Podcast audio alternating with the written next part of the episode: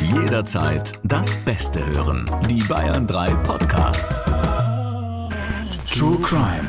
Verhängnisvolle Affären.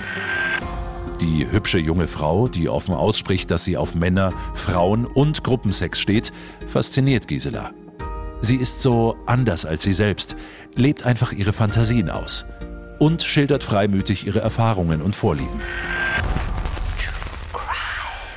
Strafverteidiger Dr. Alexander Stevens erzählt im Gespräch mit Bayern 3 Moderatorin Jacqueline Bell von seinen spannendsten Fällen. Wie schön, dass ihr wieder dabei seid bei einer neuen Folge von True Crime, verhängnisvolle Affären. Und ich freue mich auch sehr, dass du wieder mit dabei bist. Strafverteidiger Dr. Alexander Stevens, wieder durch eine Scheibe getrennt hier. Ja, ist wirklich traurig. Ja? Hallo Jackie. Aber hey, wir sehen uns zumindest hier. Alle unsere Fälle, und das finde ich das Spannendste sind ja wirklich so passiert und sind auf deinem Tisch gelandet. Also du warst wirklich hautnah mit dabei und da sind manche Fälle dabei, das könnte nicht mal der beste Drehbuchautor so in einen Film reinpacken. Und dass das wirklich in der Realität passiert, finde ich total absurd. Ja, die Realität schreibt einfach die besten Geschichten. Das ist so. Ja. ja.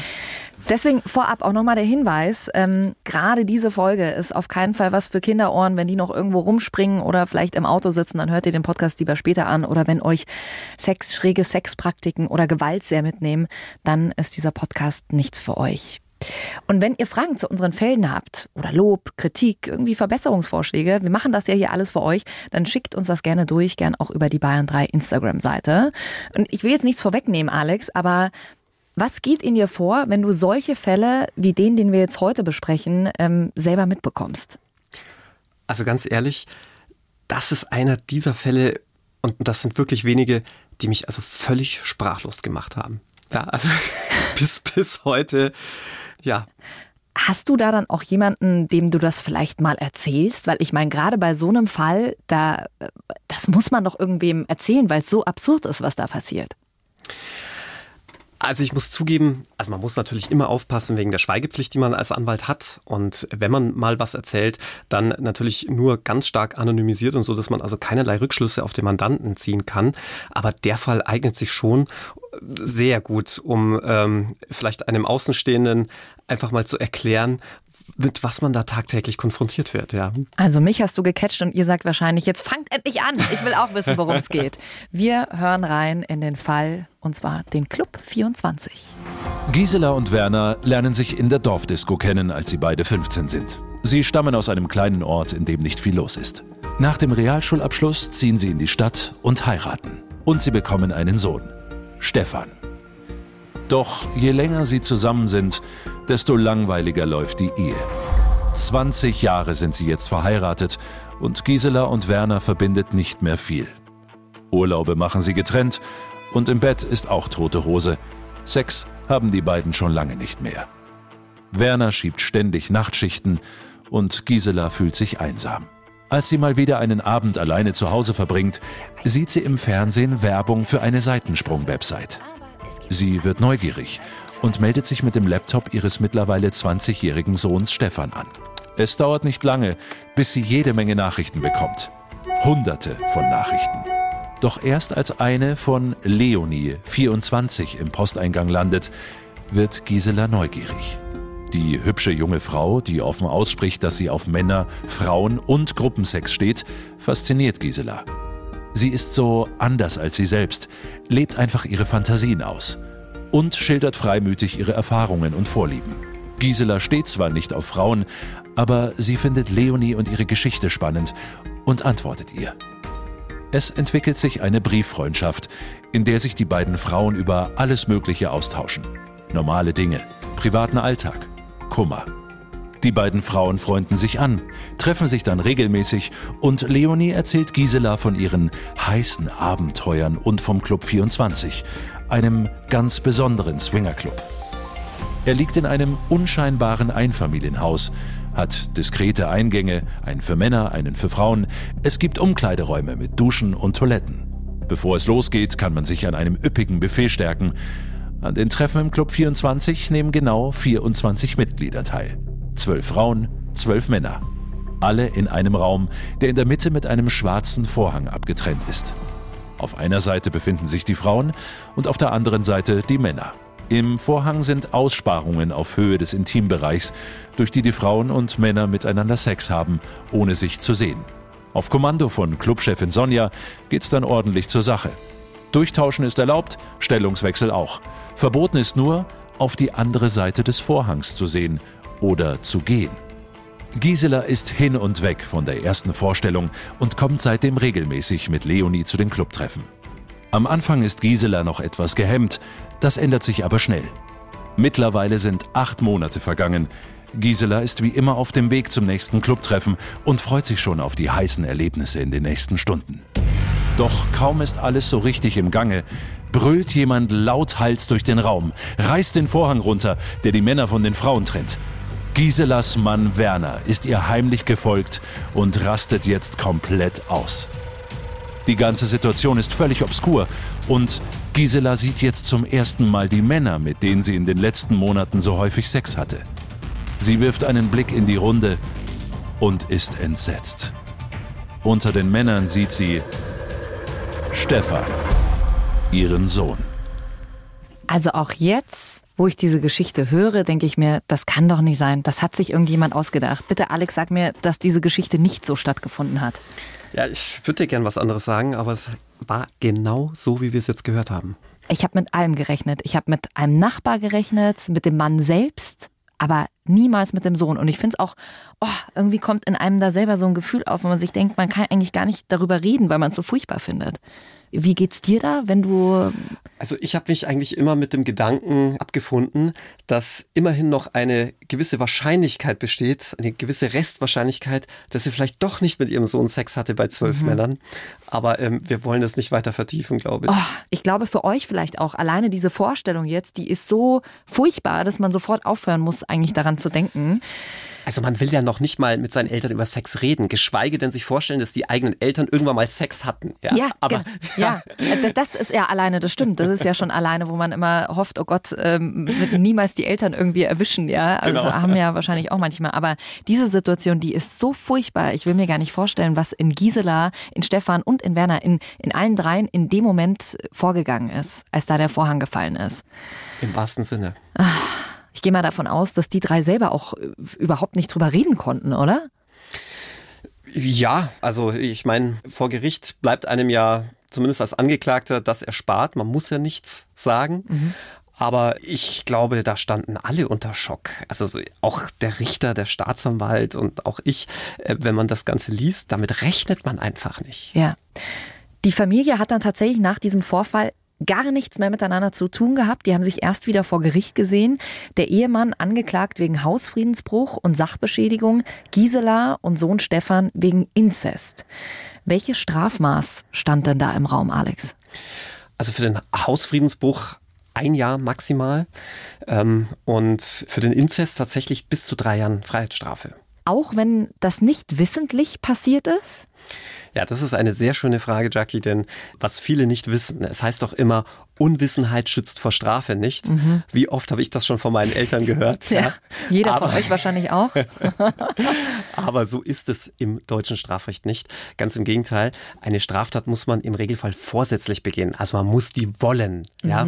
Und hier können wir also wirklich äh, ruhigen Gewissens sagen, weder der Sohn noch die Mutter wollten miteinander Geschlechtsverkehr haben. Sie wussten schlicht nicht voneinander und deswegen hatten sie auch keinen Vorsatz und deswegen schützt eben doch die Unwissenheit Unwissenheit vor der Strafe. Das heißt, sie wurden freigesprochen. Also jetzt mal generell, wie oft äh, gibt es überhaupt solche Fälle von Inzest, die dann äh, ja, aufgedeckt werden und äh, vor Gericht landen?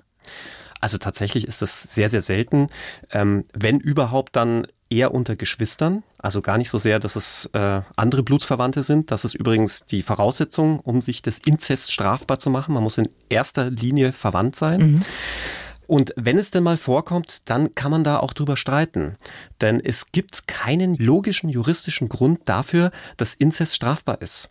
Denn früher hat man das immer damit begründet, dass aufgrund des Geschlechtsverkehrs behindertes Leben entsteht. Aber zum einen darf man Behinderte natürlich nicht diskriminieren, das würde man da eigentlich dann tun. Tut man dadurch. Genau. Ja. Und zum anderen ähm, gibt es ja auch andere Formen des Geschlechtsverkehrs, wo keine Kinder entstehen, logischerweise. Und auch das wird ja bestraft. Und dann muss man sich natürlich natürlich fragen, was ist dann der Grund, dass Inzest überhaupt strafbar ist? Und äh, da hat das Bundesverfassungsgericht vor langer, langer Zeit entschieden, ja, weil es irgendwie ekelhaft ist. Und deswegen heißt dieser Paragraph unter den Juristen ganz oft auch Ekelparagraph. Aber das ist ja dann eigentlich so ein fast schon so ein Gefühl, das man hat, es ist eklig. Aber wenn diese zwei Personen einvernehmlich Sex miteinander haben, müsste man sich logisch erklären und sagen, naja, okay, dann sollte es da keine Strafen geben, sagst du jetzt, oder? Also das ist deine These. Äh, nicht nur meine These, ja. sondern das sagen viele führende Wissenschaftler, weil man eben so ein Gefühlsstrafrecht nicht mhm. haben will. Ja. Es soll nicht etwas strafbar sein, wenn man das irgendwie äh, eklig fühlt ja. oder moralisch verwerflich findet, sondern das Strafrecht baut ja auf dem Prinzip der Ultima Ratio auf, also wirklich das letzte abschreckende mhm. Mittel, um jemanden zumindest auch künftig vor Straftaten abzuhalten und so weiter. Und deswegen ist es ja im Strafrecht auch so, wenn man sich mal diese ganzen Tatbestände Umstände anschaut, da kommt ja immer jemand zu Schaden. Mhm. Sei es, weil ich jemanden angefahren habe, ich habe jemanden verletzt, ich habe jemanden was geklaut, ich habe jemanden betrogen. Da ist immer jemand zu Schaden gekommen. Und deswegen wird man dafür bestraft. Ja. Heißt in unserem Fall hätte es auch sein können, auch wenn die beiden davon gewusst hätten, wären sie vielleicht freigekommen. Hätte durchaus sein können. Und wenn nicht, hätte es mich als Jurist tatsächlich gefreut, wenn nicht. Denn dann hätte man sich durch die Instanzen durchgeklagt bis zum Bundesverfassungsgericht mit dem Ziel, dass dieses Gesetz endlich gekippt wird. Und da sind wir wieder an einem Punkt, Alex. Äh, aus juristischer Sicht ist es natürlich rechtens, so wie du das auch gerade erklärt hast, aber trotzdem so moralisch und also mein Bauch, mein Magen zieht sich da total zusammen und ich mir stell's die Haare auf, wenn ich sowas höre. Also an sich Inzest, dass eine Mutter mit ihrem Sohn, das ist, uah, naja, deswegen auch der Name Ekelparagraf. Genau, da sind wir wieder bei Ekelparagraf. Wenn ihr dazu eine Meinung habt, dann könnt ihr ja auch gerne mit uns mitdiskutieren. Schickt uns das alles über unseren Bayern 3 Instagram-Account durch. Und dann bin ich ganz gespannt, was ihr dazu sagt. Ob ihr eher auf der juristischen Seite oder auf der moralischen Seite sagt und sagt, nee, ich finde schon, dass das weiter bestraft werden müsste. Und in unserem Fall, jetzt ist das Ganze ja eigentlich schon krass genug, aber im Laufe des Verfahrens kamen ja dann noch ein paar andere Details ans Licht. Das ist ganz oft so ein Verfahren. Ja? Mhm. Deswegen heißt das Ganze wohl auch Prozess voranschreiten ja, von Prozedere. Und ähm, da kamen so einige Sachen noch ans Licht. Zum Beispiel, dass der Ehemann nebenbei noch eine Affäre hatte, dass der Sohn überhaupt erst auf diesen Club 24 gestoßen war, weil die Mutter ja mit seinem Laptop oh überhaupt recherchiert ja. hatte. Ja? Und ah. so weiter und so fort. Ja.